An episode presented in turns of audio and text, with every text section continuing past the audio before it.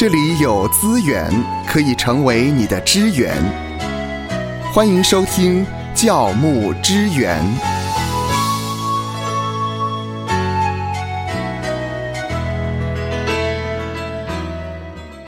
不知道在牧会中，您是否遇过这样的问题？您遇到了心理或有精神疾病的弟兄姐妹，在今天的教牧支援，我们要一起来探讨：当我们遇到了弟兄姐妹有心理或者是精神疾病的时候，我们该如何的来面对？那么在下一次的时候，我们会尝试的和同工们一起来讨论。如果您是因为在牧会的过程当中，压力非常的大，以至于呢产生了心理的疾病。那么该如何的来处理？那很高兴我们再一次的跟夏乐老师一起来探讨这样的话题。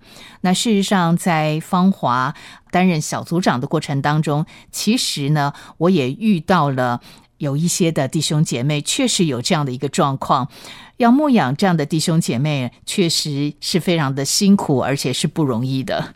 没错，那我来举个在某个教会的一个实例来开始今天的议题。当然，这个实例里头都是化名的哈。嗯嗯，教会呢有一对母子呢，母亲呢美芝姐长期受忧郁症所苦，儿子呢大华常年就是受思觉失调症所累。那偏偏这一对母子呢，长期两个人居住在一起。哦，大华呢，天天洗衣服，把他身上唯一的一件都丢到洗衣机里去洗了。嗯，洗到完全没有衣服可以穿了。那美芝姐呢，每天都要帮他儿子晒衣服，她自己的衣服根本就没机会洗。美芝姐呢，是一个会随着儿子大华情绪焦虑、躁动不安的人，却又拿大华没办法。美智姐就不断邀请大华到教会来参与聚会，期盼教会的牧长跟弟兄姐妹的爱可以改变大华的状态。雪上加霜的就是说呢，大华天天都不太吃东西，已经由一个胖胖的外形变成骨瘦如柴。终于有一天呢，大华愿意到教会来了。因着他奇怪的一些言行跟举止，以及他整天看起来就两眼睡眼惺忪又邋遢的样子。牧长童工呢，尝试去跟大华聊天，想要关心他的状态，只是说大家的时间可能都很有限，还有更多的会友需要去关怀，加上大华实际上他也关闭自己的心门，所以没过多久呢，大华干脆就不去教会了。美芝姐呢就这样恶性循环的继续又跟大华开始了一轮的同样的事情。不知道该如何释放自己的苦恼。嗯，可以想象这对母子来到教会，教会会面临蛮大的一个挑战，该如何的面对有忧郁症的母亲以及思觉失调症的儿子？确实啊，我们可能在教会呢都听过或见过类似的这样的一个例子。我们周遭呢似乎有越来越多情绪上面有出现障碍的一些弟兄姐妹。那教牧人员如果遇到这样的弟兄姐妹，该怎么办呢？在这么多年来的聚会经验当中，我也时常遇到弟兄姐妹提到他们的小组中有一些心理或精神疾病的这样的弟兄姐妹，他们都不知道该怎么跟他们互动。比方说呢，在我聚会的教会小组当中呢，有一个小组里头就有超过四个以上的弟兄姐妹罹患程度不同的忧郁症。因此呢，在平常聚会互动上呢，常常就有一大部分的人都是沉默寡言、言行怪异或非常被动，甚至其实不太容易互动。啊，芳华举一个实际的例子好了。呃，我记得在我们的教会当中有一个小组长啊，大概也是这样的一个情况，在他的小组里面有一半以上都是有这样情况的弟兄姐妹。到后来呢，他就辞去小组长了，因为他实在不知道该怎么样的陪伴这一群的弟兄姐妹，真是不太容易呀。那在我们呢处理这样子的一个议题之前，我们恐怕需要先简单看一下心理跟精神疾病的一个定义。要下这样一个定义呢，对我们来讲非常的不容易。在收罗了相关的资讯之后，我发现有一些辅导咨商师是这样来定义心理跟精神疾病的。他们说呢，是从现代医学。神经科学以及许多实证研究的结果，学者们呢大致上都同意，心理疾病是多重的成因，包括了生理、心理、人际环境以及灵性的因素等等。简单来说呢，也就是心理疾病呢跟一个人的基因遗传、生理机能、个性、想法、情绪反应、家庭跟成长环境、人际影响、生活经验、重大事件、创伤，还有跟神的关系、临界的干扰等等，都可能有关。但是每一种因素呢，对一个人的影响都会因人因时而异。有时呢。造成忧郁症患者甲发病的因素，未必就是忧郁症患者乙的重要因素。而忧郁症患者甲在不同生命阶段发病的时候，导致他每次发病的重要因素可能也不太一样。所以呢，某人为何会在这个时候得某种心理或精神疾病，我们没有办法一概而论。必须要针对他当时的状况，理解他里面的感受跟想法，才有机会得知。嗯，确实呢，有非常多的因素会造成心理的疾病。那芳华也听过有这样的说法，也就是呢，像这些的疾病呢，其实也就是心灵的感冒。嗯，有确实有这样的说法。如果我们从圣经的角度来看呢，自从亚当夏娃犯罪以后。整个世界犯罪越来越多，世界也越来越破碎，导致人跟人之间的那些关系啦、互动之间的破口也越来越多。对一般人来讲尚且如此，更何况是对于这些心理或精神有疾病的弟兄姐妹呢？往往呢，这些弟兄姐妹来到教会，受到的并非教会的热情欢迎，而是一种半推半就的靠近，甚至是疏离。教会原本应该是成为受伤者得医治、伤心者得安慰、破碎者得整全的地方，也是基督徒属灵的家，却在这些疾病的病人最需要的时候，成为伤害他们最深的地方。那这当然也迫使很多有这一类疾病的人呢，他再也不敢把他们真实的状况告诉大家。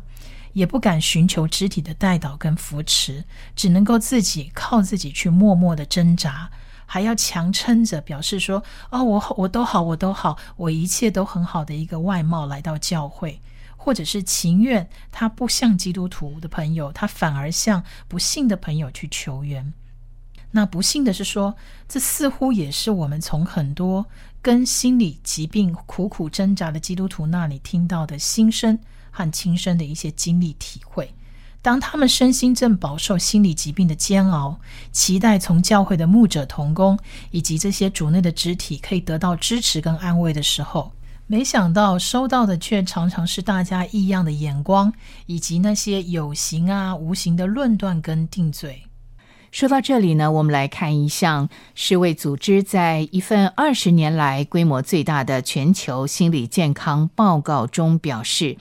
在疫情之前呢，已经有将近十亿的人患有精神疾病，而疫情爆发之后的第一年，像抑郁和焦虑发生率就提高了百分之二十五。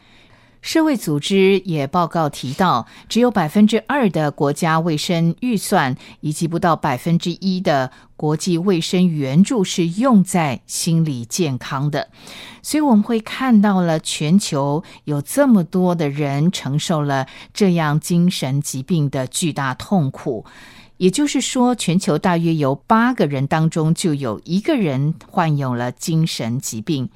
哇，说到这里真的是啊，令人相当的震惊啊！究竟这些人，我们可以为他们做一点什么吗？实际上啊，教会已经是许多思觉失调、躁郁症、慢性忧郁等患者暂时安身的所在。这个对教会来讲，其实是非常大的挑战。我们说呢，没有一个教会没有精神病人，就好像没有一个教会没有生病的人一样。嗯，来教会的目的呢，就是来寻求全能的神跟主耶稣的一个怜悯、赦免跟亲自的一个医治。那严重精神病人呢，即使在发病的时候，他们残存的一些能力，也知道在礼拜的时候要敬虔，不可造次的。那关于这些正在跟心理疾病搏斗的人，教会要做的是成为一个安全而关系健全的地方，好让每个人可以彼此相爱，会友们都愿意跟人同心同行。那这些呢，心理疾病的患者呢，仍然是上帝所造所爱，能够因为相信耶稣而蒙恩典的人。我们千万不要低估了一个出自怜悯的一个表达的一个影响力，嗯，因为这些呢，可以让这些疾病的这些病人的恐惧被驱逐掉，有效的把那些正在跟心理疾病搏斗的人融入教会之中。那不只是可能，更是一种非凡的成就。所以呢，教会责无旁贷，必须要动起来了。每个教会呢，都应该在饱受精神疾病所苦的人当中呢，扮演某些角色。在现今的文化氛围里头，教会关心心理跟精神病患呢，是一份非常能够发挥影响力的施工。教会理当应该是世界的希望。对于那些受到心理跟精神疾病折磨的这些病患跟家属来讲，更是如此。健康的人用不着医生，有病的人才用得着。在教会里，我们不仅要关顾那些身体上受到疾病困扰的人。我们也要关顾有心理和精神疾病的人，就像路加福音六章三十六节说到：“你们要慈悲，像你们的父慈悲一样。”耶稣呢，是打从心里来接纳、包容这些患有心理跟精神疾病的病患的。我们也需要学像耶稣一样，喜爱怜悯。使徒保罗呢，在加拉太书第六章第二节也说到：“你们个人的重担要互相担当。”如此就完全了基督的律法。我们每个人都不是一叶孤舟，更不是一座孤岛。人与人之间呢，是需要互动、彼此相爱、互相扶持的。要爱那些可爱的人容易，要爱那些不可爱的人却很难。我们都是软弱蒙恩的罪人，心理跟精神疾病患者呢，也是蒙恩的罪人。我们理当彼此接纳，互相包容，不以外貌定别人的罪。当然，我们对于心理跟精神疾病的一个接纳呢，并不是毫无智慧或策略的去应对进退的，也不是一味的只靠祈祷，也要适时的寻求专业医疗资源的一个帮助。嗯，那么接下来呢，我觉得是非常中肯的一些建议哦。那夏乐老师提到了哪些建议可以帮助教会，帮助这些有心理以及精神疾病的人呢？比方说，第一点，接纳跟包容非常重要。牧者跟小组的关怀是非常重要的一环。当一个人他罹患精神疾病的时候，不论是忧郁症，或者是强迫症、妥瑞症、思觉失调，我们很容易将这些异常的举动都当成是精神疾病造成的。但是，我们应当想到呢。思觉失调的患者跟我们一般人其实是一样的，都有天然罪恶的本性。我们不应该因为他有精神疾病就纵容他，仍然要像对待一般人一样，对他是有一个期许的。也就是说，也要期待他能够靠着圣灵治死他的肉体，而结出圣灵的果子来。那第二点呢，也要协助他们就医。很多的病人呢，没有病视感。或者因为一些刻板印象就拒绝就医，教会呢可以积极的帮助对方接受治疗，并且跟医生配合，嘱咐患者来遵行医生的这个叮嘱来服药治疗。那第三个呢是辅导。如果有可能呢，教会也可以举办一些，比方说同理心的讲座、教牧资商的讲座等等，期待能够给予弟兄姐妹带来一些正确的教导，知道如何对待这些心理跟精神的这些疾病的患者，也让心理跟精神疾病患者本身知道他可以寻求的一些专业辅导的方向。第四点是强调呢，如何胜过疾病，而不是呢常常直接带他们去做医治释放。关于如何对待精神疾病的患者呢？还有一件就是现代人常常遇见的，就是说，今天有一些基督徒很容易在遇见精神疾病患者的时候，就直接带他去做医治释放，就用类似赶鬼的方式啊来对待他。那这个对于这些精神疾病患者来讲，其实是很不合宜的事情。因为在做医治释放之前呢，必须要先有辨别的恩赐，弄清楚对方到底是怎么回事，而不是说统一的用医治释放的方式来帮助这些疾病患者。那第五个呢，就是留意设定界限。嗯，在我们服侍人、关心人的时候，有时我们自己的情绪会跟着卷进去，我们要留意设定界限。首先呢，你要知道用爱心服侍人是有界限的，是一件好事。有些人以为爱就应该无界限的去服侍，后来在情感跟体力上面把自己给搞垮了。所以，我们不要超过自己所能做的。我们需要考量我们的时间，主给我们的能力跟恩赐在哪里，不要超越这个，让服侍变成了重担。那第六点呢，就是教导病患要学习跟疾病共存。我们遇见罹患这些精神疾病的病患呢，不要轻易就跟他们说神要用大能医治你啊，因为有些精神病患呢，是因为刺激、压力或者是偶发的，发病可能也还不久。如果及时得着帮助或者是医治的话，非常有可能完全痊愈的。但是如果发病多年，就不一定这样了。有些这样的人是天生精神能力比较薄弱。有些则是让这些精神疾病已经扭曲了他的心性能力很多年了，并不那么容易恢复到跟以前一样。好，最后我来向大家提一下美国马鞍峰教会的一个例子。呃，马鞍峰教会的牧师呢是华里克，他的最小的儿子叫 Matthew 马太哈，他就是一个很严重的一个精神疾病患者。那他在前几年的时候，因为承受不住这样的精神疾病的困扰，所以他自杀了。那华里克牧师跟他的师母呢，痛不欲生，所以他们就心理跟精神疾病的这一块特别下了很多的关注。那最后呢，他们在教会就订立了一个施工策略。这个施工策策略呢。呃，包含了以下的六个重点，他们用 church 这一个字来呈现这一个这个施工策略。church 的 C 呢，是代表关怀个人跟家庭，就是他们希望呢，可以对那一些患有精神疾病的人或家属呢，教会就必须成为最能够提供安慰跟帮助的一个支持系统。而且要主动的让社区的人知道，那 church 的 H 呢是满足具体的一个需要。通常呢，罹患精神疾病的人呢，他会丧失某一些功能，那在工作跟身体上会有一些特别的需求。那教会呢就应该予以注意，并且提供具体的一个帮助。那 church 的 U 呢就是志工关怀，在心理健康的领域呢。专业的医疗人员当然不可或缺了，只是说教会本来就有许多因为上帝的恩典而被改变的弟兄姐妹，他们已经被那智慧跟激励的源头更新了。因此呢，平信徒的关顾、辅导、训练也是门徒训练的另外一种模式。你们大概很难想象哈，马鞍峰教会呢，它是透过五十二周的训练跟实习来训练平信徒的辅导员的。那这个也是马鞍峰教会目前最强的堂区事工之一。那 church 的 R 呢，就是不要污名化。什么叫做不要污名化呢？就是把精神疾病呢看作是一般的身体疾病。比方说，我们的肉体会生病。像糖尿病啊、癌症啊，我们的大脑也会生病。精神疾病的原因可能是因为打击、身体的内分泌失调、遗传等等因素。生病呢，它不是罪；罹患精神疾病呢，也不是罪。那 Church 的 C 呢，是跟社区合作。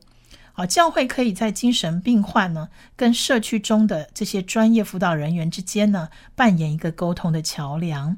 那教会领导者呢要主动的认识地方上的这些精神健康关顾者跟辅导者，好让这些精神疾病患者可以被长期跟持续的关注。那 Church 的 H 最后一个字就是给予盼望的意思。自杀呢，从来都不是神给人生命的一种选择方式。